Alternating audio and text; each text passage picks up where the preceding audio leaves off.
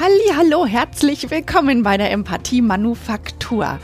Mein Name ist Manuela Amann und ich freue mich riesig, dass du den Weg hierher gefunden hast. Die Empathie Manufaktur ist dein Podcast, wenn du mehr du selbst sein willst und mehr fühlen willst. Und in dieser Folge heute geht es um das Placebo und ich bin gespannt, ob sie dir gefallen wird. Ich bin gespannt, ob sie dir gefallen wird. Das ist eine, eine Einleitung direkt ins Thema rein, denn Placebo heißt übersetzt, ich werde gefallen. Und vielleicht kennst du den Placebo-Effekt. Das ähm, wird zum Beispiel ausgelöst, wenn jemand sagt, alles wird gut, du schaffst das oder das wird ihnen gut tun.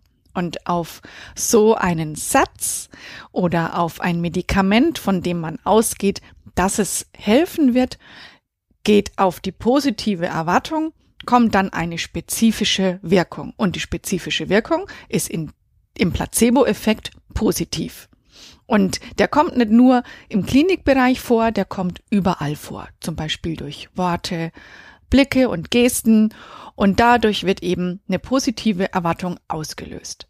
Und ich erinnere mich, als ich vor einigen Jahren ähm, den ersten Vortrag von einer Freundin von mir gelauscht habe, da habe ich ihr am Anfang so zugenickt und hinterher hat sie gesagt, Mensch, als ich dich gesehen habe und du so genickt hast, da wusste ich, dass ich das gut machen werde mit Placebos, also Medikamenten, die keine Wirkstoffe enthalten.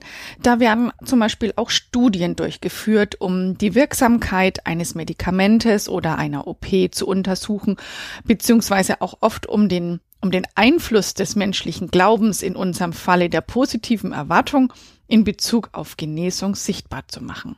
Und ich, ich mag dir heute auch das Nocebo vorstellen, nämlich das Gegenteil davon. Denn Nocebo heißt, ich werde schaden. Und genauso wie der Placebo-Effekt wird der Nocebo-Effekt auch ausgelöst durch Worte, Gesten oder Medikamenten mit einer, die mit einer negativen Erwartung aufgenommen werden. Also der Empfänger ähm, deutet das negativ und aus dieser negativen Erwartungshaltung entsteht dann wieder eine spezifische Wirkung. Also genau das Gegenteil des Placebos und die spezifische Wirkung ist negativ. Und oft wird der Nocebo-Effekt durch Unachtsamkeit ausgelöst und trifft dann ähm, auf die negative Interpretation des Empfängers. Aus dem Klinikalltag kenne ich die Beispiele nicht aufstehen, oder Sie brauchen keine Angst zu haben. Oder ich hole noch das Mittel aus dem Giftschrank. Giftschrank, das ist der Schrank, in dem Medikamente aufbewahrt werden müssen, die nicht für jeden, zu jedem, für jeden zugänglich sind. Und dann gibt es noch den Satz, ach, wir probieren jetzt mal dieses Medikament aus. Oder wir machen sie jetzt fertig. Oder sie sollten besser auf sich aufpassen. Und dann gibt's noch, Sie sind ein Risikopatient. Oder ganz irre, wenn der Arzt dann kurz vor der Narkose noch fragt, äh, wie heißen Sie nochmal? Und ähm, vielleicht denkst du dir jetzt, wenn du diese Sätze hörst, na ja, man muss ja nicht alles wörtlich nehmen. Ähm, ist ja der andere selbst schuld, wenn er dann so negativ denkt. Und letztendlich bleibt aber auch dann noch die Frage, wo bitte ist denn der Zusammenhang zwischen Worten und der ausgelösten Wirkung. Denn wie bitte können denn Worte, also ich sag mal Psychologie, zu Biologie werden? Denn wenn ich sage, da erfolgt eine spezifische Wirkung, das heißt, dass diese Wirkung auch messbar ist. Biologie in Form von messbaren Ergebnissen. Wie kann ein Wort, ein Satz ohne feste Substanz zu messbaren und vielleicht auch sichtbaren Symptomen führen? Und ich finde diese Überlegung absolut faszinierend. Und die Antwort, die gibt es zum Beispiel bei Joachim Bauer. Der ist Arzt und Neurowissenschaftler und Psychotherapeut und hat noch etliche weitere Expertisen, die auf jeden Fall auf mich Eindruck machen. Und in seinem Buch Das empathische Gen erklärt er, wie aus Biologie nee, wie aus Psychologie Biologie wird. Und zwar das Gehörte oder das Gesehene, das wird im Stirnhirn bewertet und gelangt dann über Nervenbahnen zum limbischen System, dem Sitz der Emotionen. Und dort wird der Botenstoff Glutamat ausgeschüttet und das ist ein Angstbotenstoff. Der wiederum, der aktiviert Nervenzellen im Hypothalamus und ein Protein wird gebildet. Das ist das CRH und das muss ich jetzt ablesen. Das ist das Corticotropin Releasing Hormon. Und Menschen, bei denen, äh, die, bei denen bei Stress rote Flecken am Hals auftauchen, die verdanken das diesem CRH. Und mit dem CRH wird auch Cortisol ausgeschüttet. Und das ist wieder ein Stresshormon.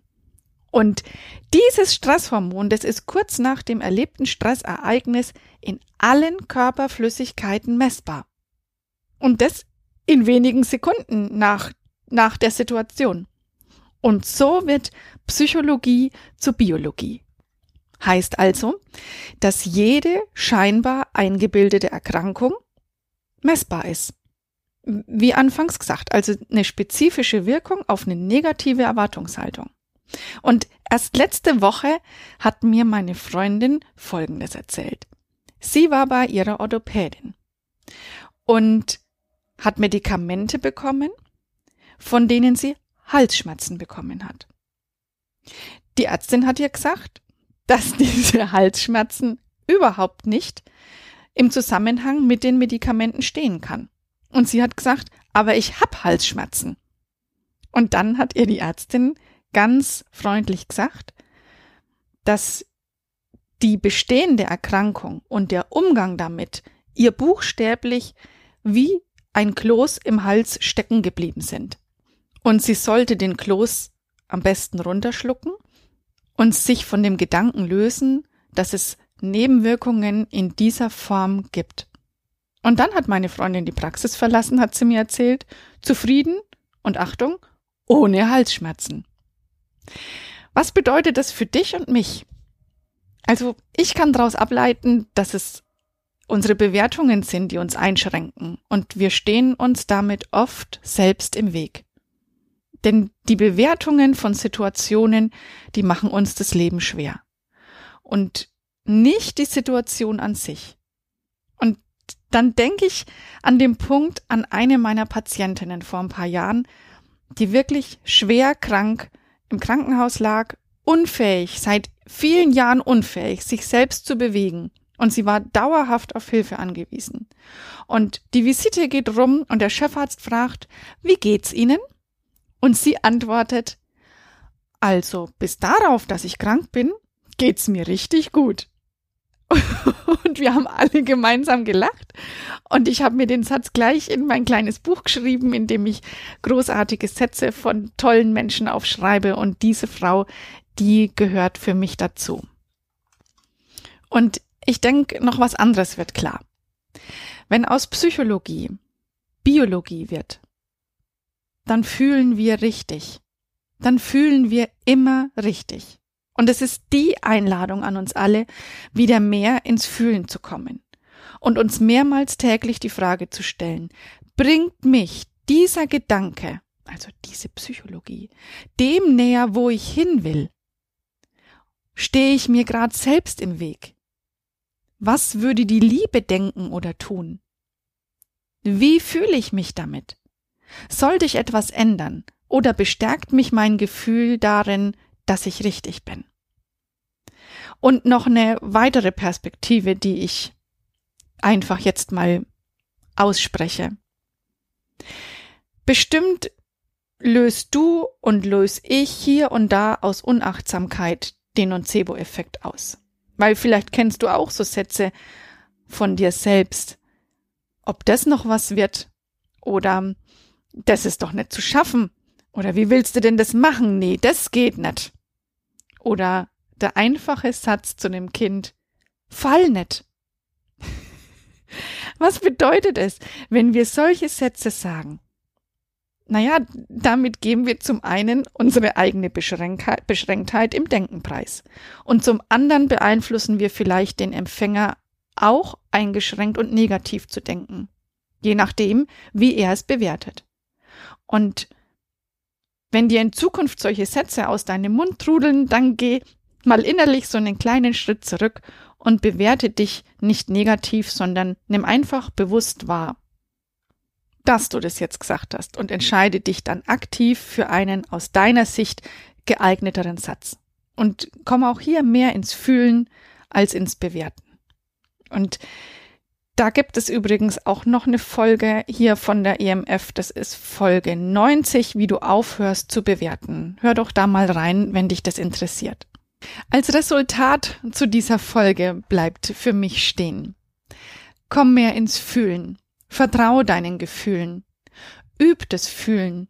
Auch wenn gerade nix Dolles, Anstrengendes, emotional Forderndes für dich gewesen ist.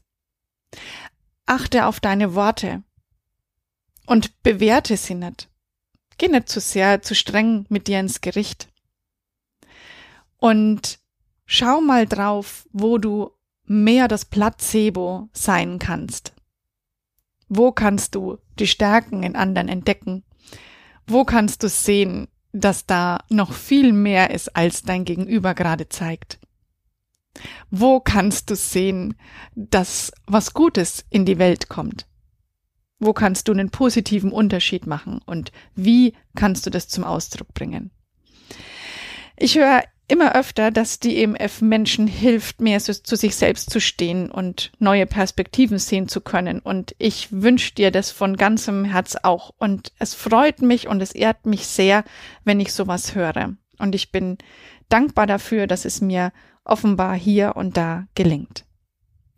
Wenn du mal ein eigenes Thema hast als Anregung hier für den Podcast, dann schreib mir gerne und für den Fall, dass du an dieser Stelle gerne klatschen würdest, dann schenk mir doch bei iTunes ein paar Sterne als deinen Applaus von dir an mich. Und wenn du Lust hast, mit mir zu arbeiten im 1 zu 1, dann buch dir über Calendly ein Erstgespräch mit mir. Mögliche Themen können da sein. Ich werde Führungskraft und möchte klar und empathisch auftreten. Oder ich kann mich nicht abgrenzen und genau das will ich lernen.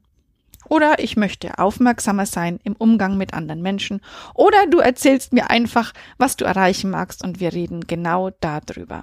Denn alles, was du brauchst, steckt in dir, um dein glückliches Leben zu leben.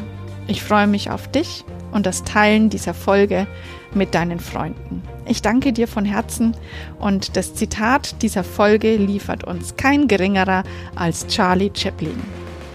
Wir denken zu viel und fühlen zu wenig. Alles Liebe für dich.